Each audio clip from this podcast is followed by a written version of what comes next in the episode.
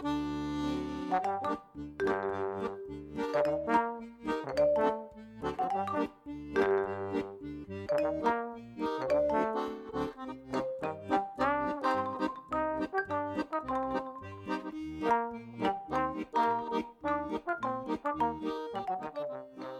midinale, la matinale libre, curieuse et impertinente de Radio Piquet.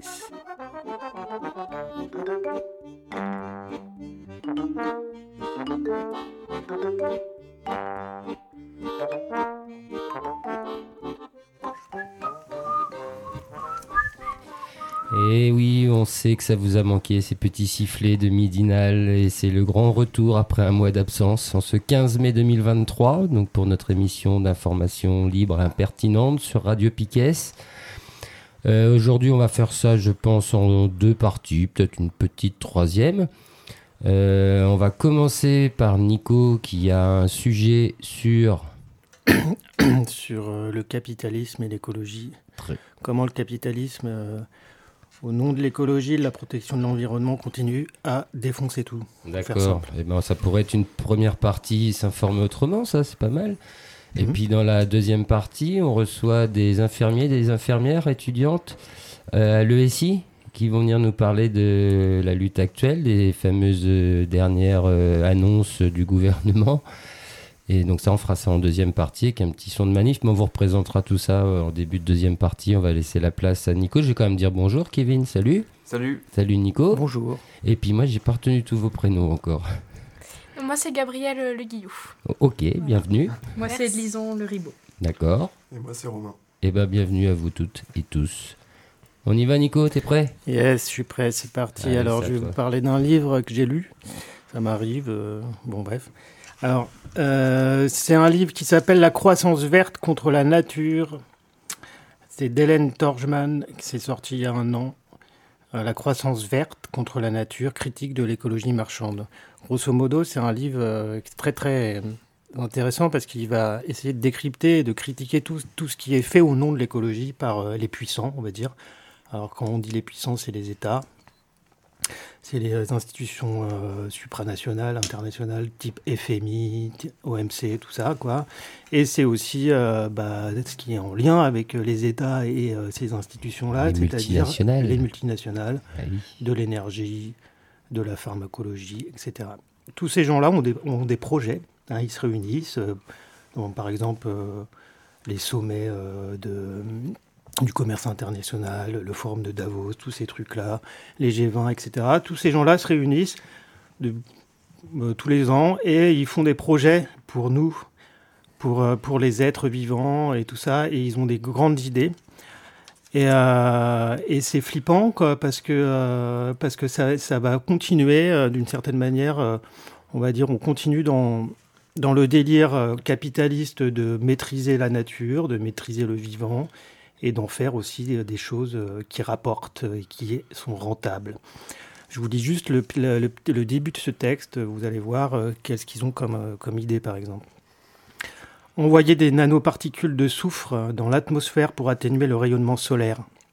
Fertiliser les océans avec du fer ou de l'urée pour favoriser la croissance du phytoplancton, grand consommateur de dioxyde de carbone fabriquer de toutes pièces des micro-organismes n'ayant jamais existé pour leur faire produire de l'essence, du plastique, ou les rendre capables d'absorber des marées noires, donner un prix à la pollinisation, à une montagne, à la fonction de séquestration du carbone des forêts, ou aux récifs coralliens en espérant que le mécanisme de marché permettra de les protéger.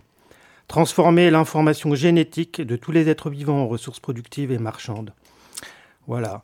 Cette liste à l'après-vert est celle de quelques-unes des solutions envisagées aujourd'hui pour répondre à la crise écologique. Elle témoigne du rapport à la nature qui domine nos sociétés, rapport caractérisé par une volonté de maîtrise, une instrumentalisation de toutes les formes de vie sur Terre, etc. et une foi inébranlable dans le marché. Donc grosso modo, en fait, euh, le bouquin va parler de ce qu'on entend par croissance verte, ou développement durable, ou économie, bioéconomie, tous ces nouveaux concepts que peut-être vous avez sûrement entendu hein, ici ou là, qui sont avancés en fait par, euh, par les États, par tout ce que j'ai dit.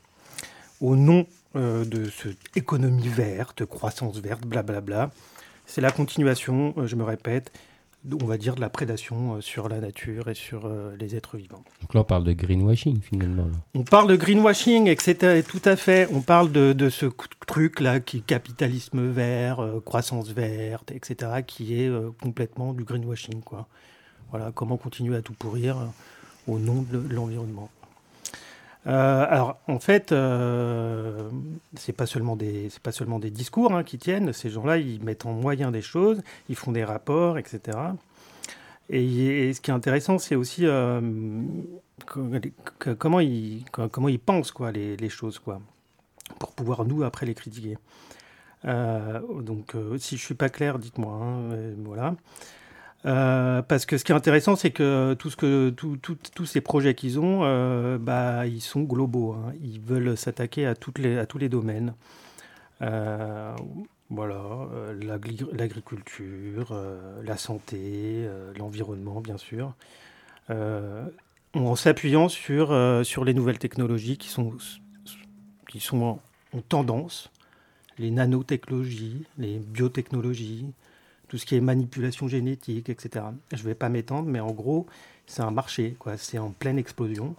Et euh, l'idée, c'est de les appliquer euh, à tout pour euh, rendre tout rentable. Je suis clair? Mhm. Alors voilà, alors bon, juste, juste pour, pour, je vais pas m'étendre, hein, mais moi, ce qui m'a intéressé là, c'est euh, c'est comment dire la philosophie euh, qui soupire derrière tous ces projets-là. Euh, c'est des projets concrets. Hein. on parle de, projets de, l'Union européenne, de, tous les acteurs que j'ai dit, hein, qui voilà, qui donnent des moyens derrière, hein, qui ont beaucoup de, moyens financiers et humains pour faire marcher leur, leur, leur projet, quoi. Donc on n'est pas dans un truc de délire hein, ou de ou, de, ou je sais pas de brumeux etc. Non là c'est en cours, c'est parti quoi. Euh, c'est parti pour ce qu'ils appellent une croissance verte et inclusive. Ils reprennent des termes comme ça, inclusive. Euh, bon bref. Euh, ouais, ce qui m'intéressait, c'est la philosophie derrière, complètement folle en fait. Alors, dans leur tête, euh, ils parlent de, nouvelles économies, de quatrième révolution industrielle, en s'appuyant sur ce que j'ai dit là, euh, les nanotechnologies, les biotechnologies, les OG, les, organismes euh, génétiquement modifiés, etc. pour. alors, c'est quoi derrière leur philosophie C'est un projet, je ne sais pas si vous avez entendu ce terme, transhumaniste. Ça vous parle? Euh, c'est pas c'est pas qu'un délire de quelques apprentis sorciers dans la Silicon Valley, hein, ce truc-là, quoi. Euh, c'est vraiment la philosophie dans la tête des puissants, là, qui, qui, qui est assez affolant hein, quand on y pense. C'est quoi euh, ce truc de transhumanisme? Alors là, je cite le bouquin. C'est l'ambition et d'optimiser les facultés de notre espèce, on parle de nous, hein, les êtres humains, et sa capacité d'agir sur son environnement ce qui permettrait des avancées substantielles en matière de santé, d'apprentissage, de développement de nouveaux matériaux et de sources d'énergie moins polluantes, etc. Donc il y a une idée en fait de vraiment que là de, dépasser le pauvre humain là qui alors ouais qui fait de la merde, qui qui est pas qui est pas super efficace, qui a des défauts etc. De, de le transformer en espèce de super robot euh, super puissant qui aurait des super pouvoirs en gros et ça réglera tout.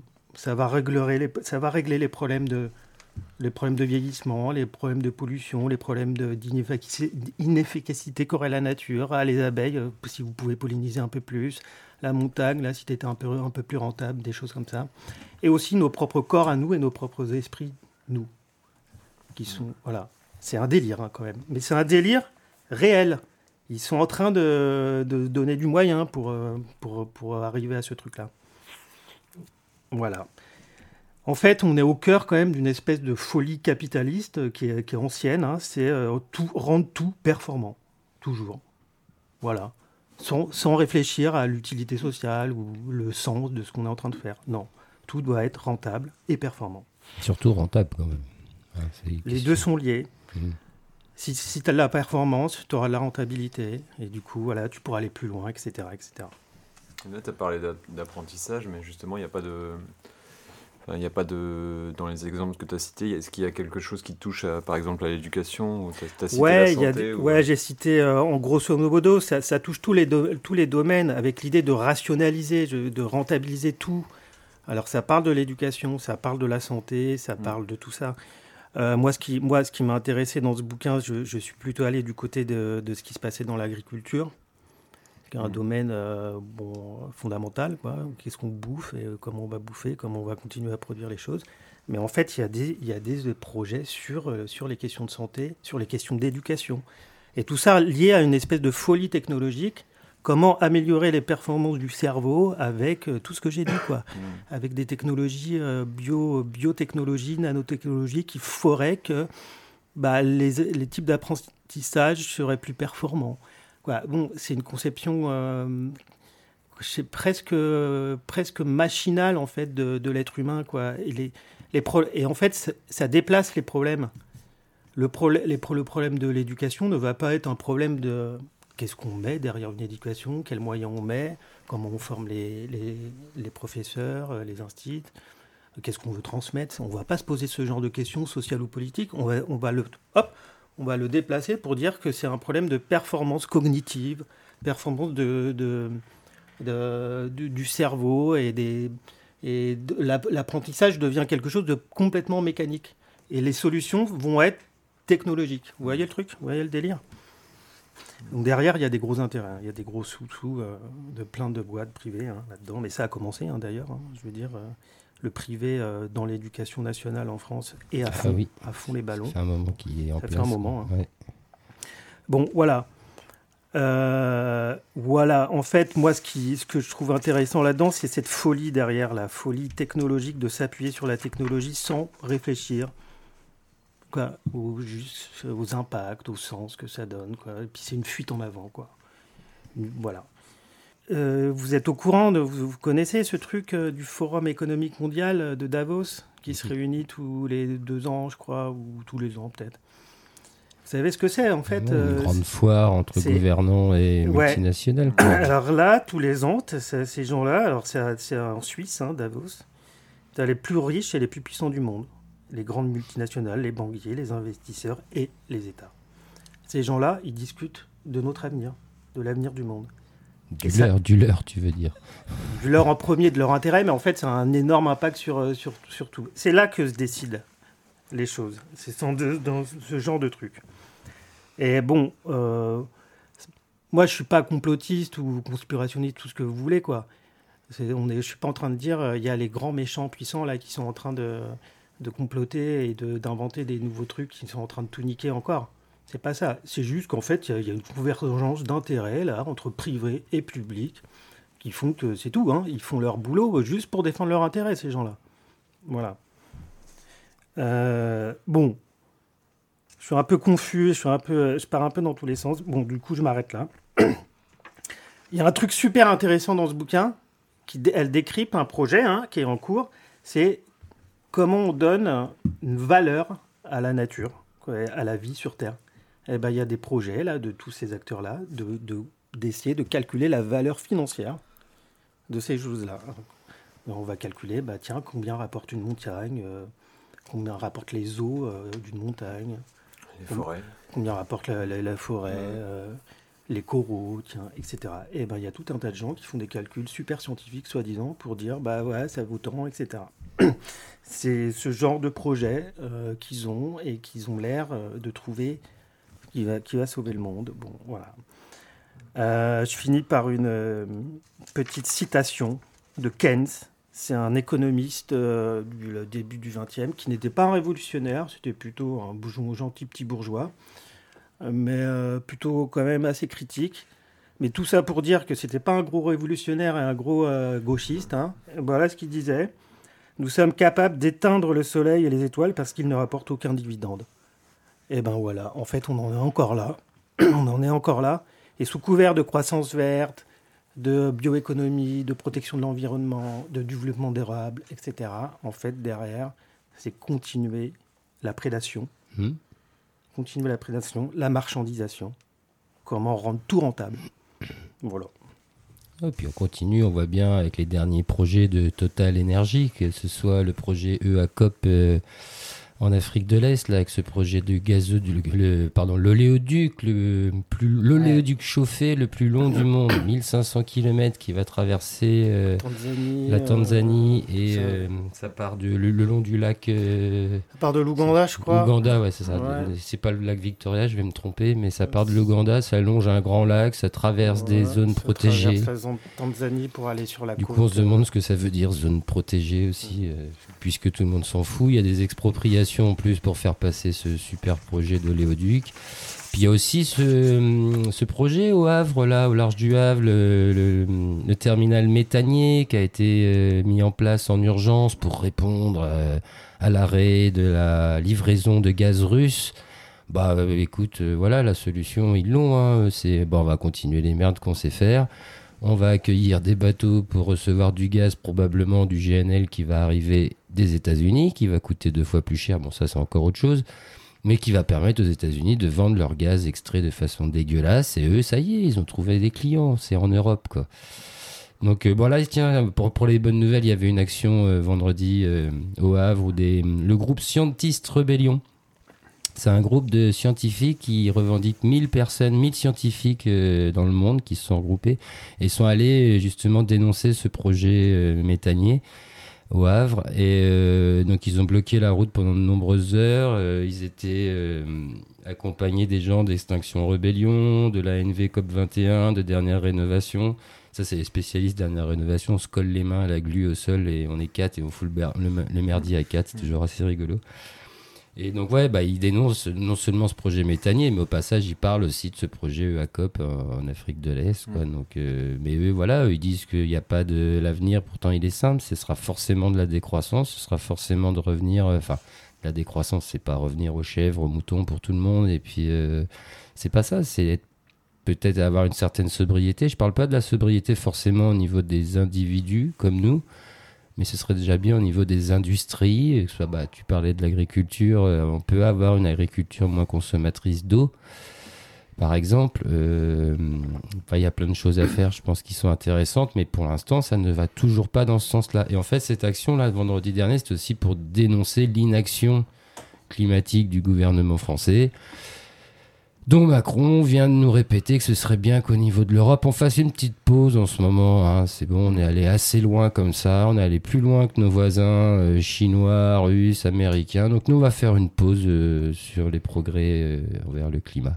Bah, c'est déjà en cours parce qu'il y, a une, une proposition de loi, ou en tout cas un texte qui est porté par les, par les sénateurs, et qui vise à limiter à limiter, à revenir en fait sur l'interdiction des, pesticides. Oui, bah oui, bah oui. Euh, pour, euh, en faveur de la ferme. Alors, j'adore parce qu'ils appellent ça la ferme France. Ouais, j'adore ce terme-là. Ouais. Euh, c'est, en fait, c'est quand ça les arrange, en fait. Et la ferme France, c'est pas la ferme pour, euh, c'est pas la ferme pour euh, pour nourrir les gens, en fait. C'est la ferme pour pour, pour nourrir les pour, pour l'export, pour ouais, pour mm. essentiellement pour le pour l'export, en fait. C'est, ce qu'on produit, quoi. Bah, venez voir la ferme Bretagne. ouais. ce qu'on produit, c'est pas ce qu'on bouffe nous derrière. Même mm. si on l'a le cochon breton hein, dans les étals des supermarchés, hein, le fameux cochon breton. Il est trop bon, trop bon. Jetez-vous dessus cet été, les touristes, quand vous viendrez, vous allez voir, c'est magique. on peut aussi, euh, là, Nico, il parlait de, des grands rassemblements, des grands routes, style Davos, mais euh, faut, faut, faut pas voir le tableau complètement en noir. Alors, je vais pas faire de l'autopromotion parce que j'y étais pour rien dans l'organisation de ce week-end-là, mais en tout cas, tu, ce week-end, on est, euh, on est allé à Saint-Rivoil, là, euh, sur le, le rassemblement qui avait lieu autour des, incendies qui ont eu, eu lieu l'année dernière, et, euh, qui s'appelait Au Feu Forêt. Et en fait, tu vois que l'organisation, une, une, organisation collective à petite échelle, c'est hyper rassurant de savoir que tu peux mettre ça en place, quoi, et que, et que ça fait largement concurrence au niveau des idées neuve, on va dire, en tout cas d'organisation collective et euh, d'occupation du territoire, de réappropriation et, euh, d'autonomie, ça fait largement concurrence à, toutes leurs pseudo-idées neuves euh, qui peuvent, mmh. qu'ils peuvent, enfin, qui peuvent élaborer justement dans les sommets comme, comme, comme un Davos. Quoi. Le problème, c'est que ça rentre pas dans leur fameux plan de rentabilité et de, de tout ça. C'est-à-dire que c'est plus eux qui gagneraient l'argent si on le faisait comme ça. Quoi. Vu qu'on se réapproprie les façons de faire, hmm. ça veut dire qu'il faut d'abord commencer par, si on veut imposer ces projets-là, il va falloir qu'on dégage déjà ceux qui bloquent. Quoi. Ouais. On va pas avoir le choix. Alors après, vous entendrez ce que vous voulez par dégager. Il hein. bah, faudrait un black bloc, mais à l'ensemble de, de, la société. Quoi. On, fait tous, on fait tous ensemble un black bloc. Non, ça vous dit pas? Bah, il y en a plein qui se demandent qui sont les black blocs, mais c'est tout le monde les black blocs, qui sont opposés à ce monde de merde et qui aimeraient bien vivre autre chose dans un monde encore mieux pour qu'on puisse continuer à faire des enfants sans se soucier du fait que est-ce qu'ils vont pouvoir continuer à boire de l'eau, à manger, enfin voilà, vivre quoi, dans le bonheur et sans aller à la retraite à 64 ans. À étudier. À étudier. bon, est-ce qu'il y en a qui ont envie de réagir à tout ça pendant que vous êtes là? Ouais, moi, les questions technologiques, ça fait un peu écho à des trucs qu'on peut, qu'on peut entendre et rencontrer euh, dans notre formation, je trouve. Euh, sur euh, plusieurs aspects, il y a euh, là, je parle vraiment euh, en tant que moi-même. Hein, euh, on n'a pas discuté de ça dans le, petit groupe qui a organisé la mobilisation, mais on, nous parle de plus en plus de, de, de technologies en santé. on veut faire de plus en plus de téléconsultations. De, en fait, pour répondre à un manque de, un manque de médecins, un manque de soignants, bon, bah, il y en a qui essaient de trouver des solutions technologiques à, à ces, problèmes, à ces problèmes humains. Et ça nous, pour l'instant, enfin, en tout cas, moi, pour l'instant, ça me paraît pas du tout satisfaisant. Euh, quand on voit que euh, bientôt il y a des pharmacies qui vont être équipées de, cabines de consultation, euh, qui vont être capables de prendre l'attention elles-mêmes, de faire une prise de sang toute seule et, et de poser un diagnostic mm. simple, ça pose un petit peu des questions sur, sur l'avenir de la santé aussi. Et puis même dans notre formation, il y a le, le distanciel qui s'est beaucoup développé depuis, depuis le Covid. et ça dépend des écoles. Nous, on est un petit peu préservés, je trouve, vis à -vis de ça. Quoique, on a quand même, on a quand même pas mal d'heures, c'est vrai.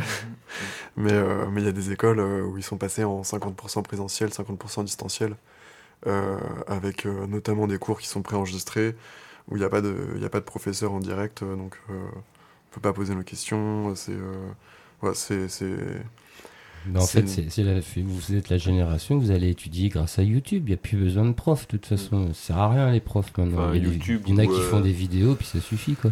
YouTube ou des plateformes, euh, des MOOC ou des machins comme ça, Tout, ce qui est enseignement à distance, ça marche, Et qui se, euh, qui se multiplient. Hein. Nous, enfin, quand j'étais encore prof, on nous, imposait des environnements mm. comme ça, où tu pouvais tout faire, des vidéos, mettre les PDF et tout. Tu avais l'impression que tu n'avais plus qu'à déposer dessus.